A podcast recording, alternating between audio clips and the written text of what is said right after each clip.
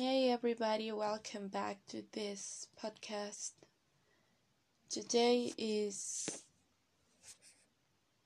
February 22 and there's not too much to say.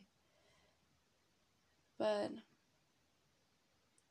I'm just making this just by myself and there are a few things that I've been trying to hide on my mind, but I can't. And probably this is what I want to say. Even if you don't want to feel in some way and you have you want to hide that or hide something until you feel something different. It's not the the way that you can overcome something. You have to pass through all the phases in your emotional way. And i know that sometimes you could feel like you can do that uh, or over, overcome something, but you can. You're still here. You're listening to me. And I was on my phone and I saw a new about a, an artist that I don't know who is is she, but she made a live on Instagram and it was like she said that it was her last video because um, she will be leaving until two weeks.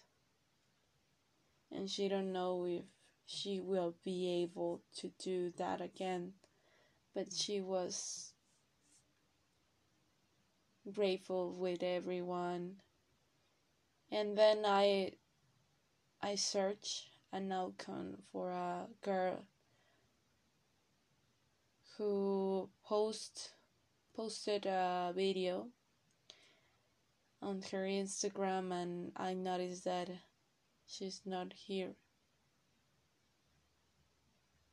She's she's gone. And it makes me feel a little sad. But she was a person who always tried to to show that even if you are struggling with something, you can be happy no matter what. And maybe you don't are looking to yourself that probably you will be alive tomorrow. And if that happened to you, try to make it count. We don't know what would happen next. It depends on what do you believe in. But if you want to make something or say something to someone or not doing something again. Just do it or not because we don't know how long this will last. Maybe this is your last opportunity to be brave. But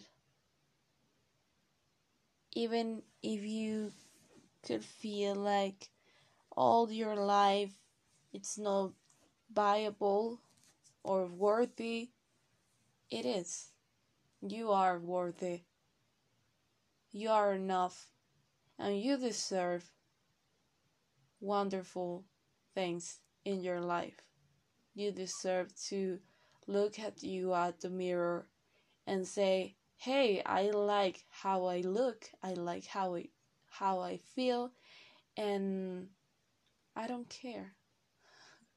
I don't care who is going to feel angry with my decisions or the changes that I will make, but it worth it. So that's all for today. Thank you so much to listen to me and see you soon.